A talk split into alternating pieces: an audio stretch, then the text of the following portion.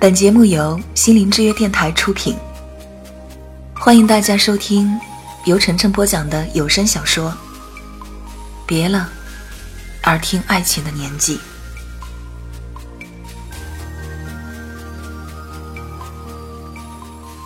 喜欢收听我节目的朋友们，可以关注我的微信公众号“心灵之约 FM”，个人微信主播晨晨首字母 FM。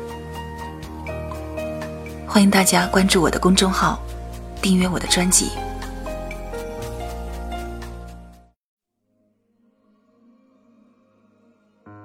第四章，说起开学的时候，为什么陈佳宇没和薄情一起来报道呢？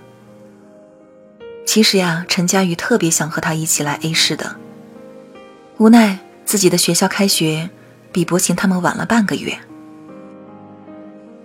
薄情大大咧咧的对他说：“兄弟，不用担心，我先去探探路。”陈佳宇掩饰了自己担心的情绪，双手抱拳：“那就拜托晴晴了。”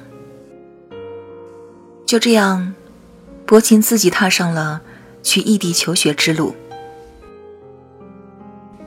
一个人走，对于第一次出远门的小女生来说。还真的很不容易，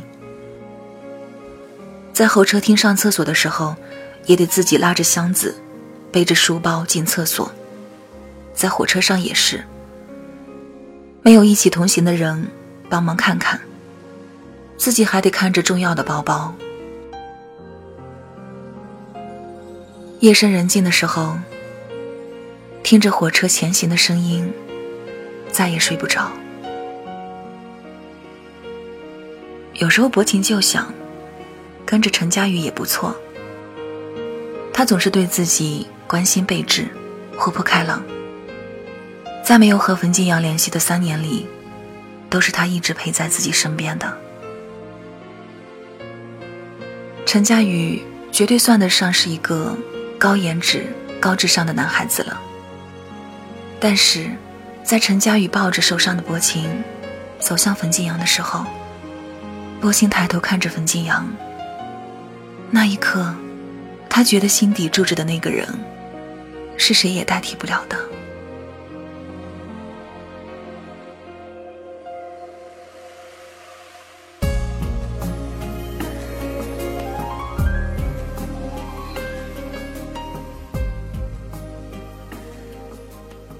即使很久没联系，再次见到冯金阳的那一刻。薄情还是被他吸引了，还是那么喜欢着他。眼神交汇的那一刹那，薄情还是被冯静阳眼里的那抹清澈电到。冯静阳就扫了薄情一眼，眼神停留在抱着薄情的陈佳宇身上。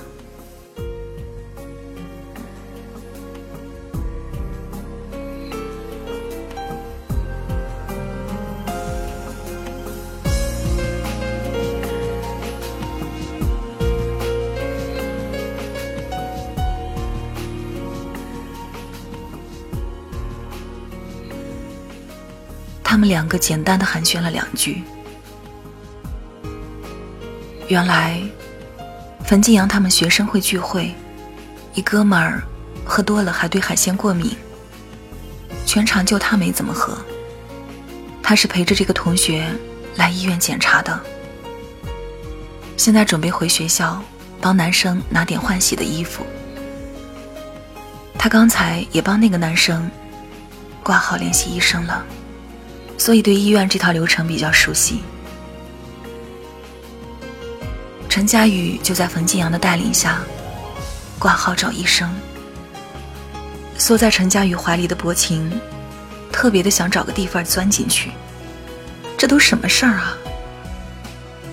上大学后第一次见到他，竟然还是自己躺在别的男生的怀里，尴尬的要死，只能把头紧紧的靠着陈佳宇。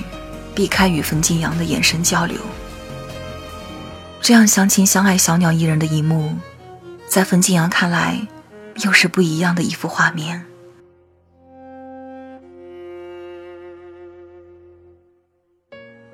他们按照医生的指示，带薄情去拍片。等了半个小时，拿着片子让医生检查。最后检查出来。是没有什么骨折的问题，好好养几天就能消肿。薄情对于自己的感情掩饰的相当好，装的相当淡定。看完医生出了医院，都晚上十一点半了。薄情又一次欲哭无泪了。自己学校十点就关宿舍门了。陈佳宇看出了薄情的窘迫，也知道他胆小，不敢独自在外面一个人睡。于是他跟冯静阳打了声招呼，就抱着薄情离开了。陈佳宇带着薄情，来到了离他学校比较近的酒店式公寓，把薄情安顿好。陈佳宇自己躺在了沙发上，屋里漆黑一片。薄情这才睁开了眼睛。夜已经深了，他却睡不着。薄情和陈佳雨默契的。都没提冯金阳的事情，一向大大咧咧的薄情也沉默了。陈佳宇翻身的声音传来，薄情知道他也没睡着，隔着漆黑的夜，对着沙发方向说：“谢谢你，陈佳宇，咱俩谁跟谁呀？睡吧，睡吧。”虽然他回答的很轻松。薄情却觉得自己再一次伤害了陈佳宇，想着一定要给陈佳宇找一个更好的，就这么想着，进入了梦想。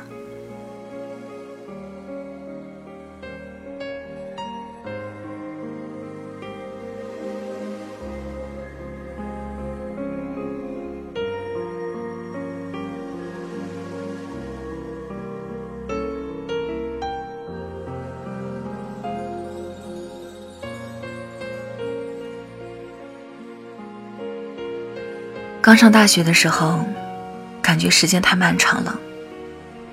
军训简直让人生不如死。这一转眼，薄情都大三了。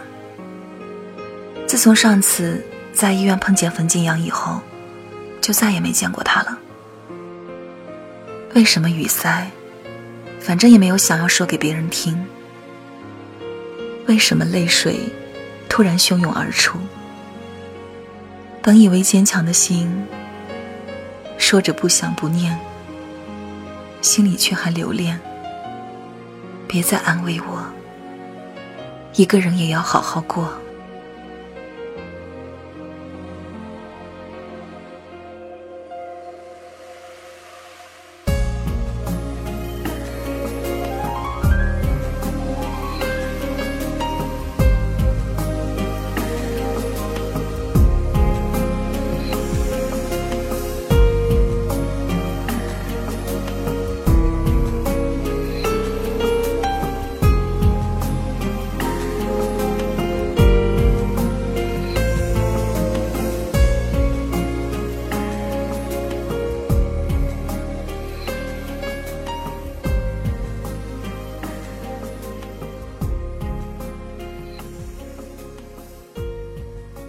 这一年，薄情因为系里选拔，参加了一个课程，不和舍友们上同样的课。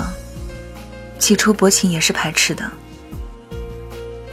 后来上课后，在慢慢接触了解的过程中，薄情对隔壁班的大美女印象超级好。她叫金华，后来成为了无话不谈的好朋友。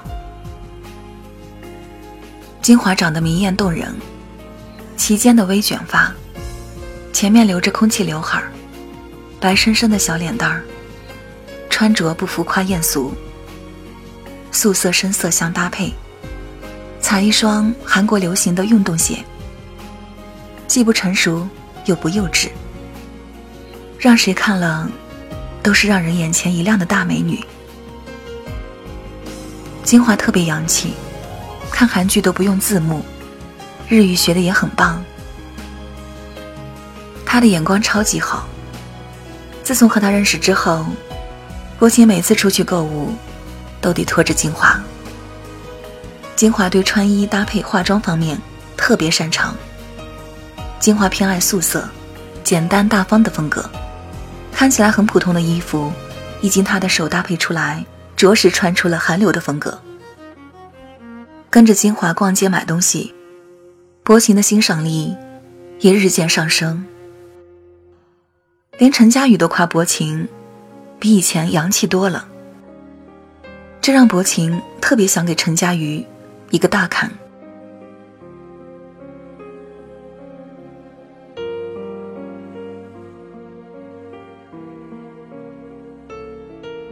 欲知后事如何，请看下集分解。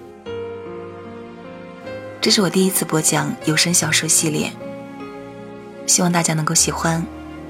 同时，也希望大家能够关注、订阅我的专辑。喜欢收听我的声音和节目，你可以关注我的微信公众号“心灵之约 FM”，也可以添加我的个人微信“主播晨晨”首字母 FM。我的新浪微博是主播晨晨，听友群幺七八二四六七二幺，欢迎你的加入。祝你晚安，愿我的声音可以陪你入眠。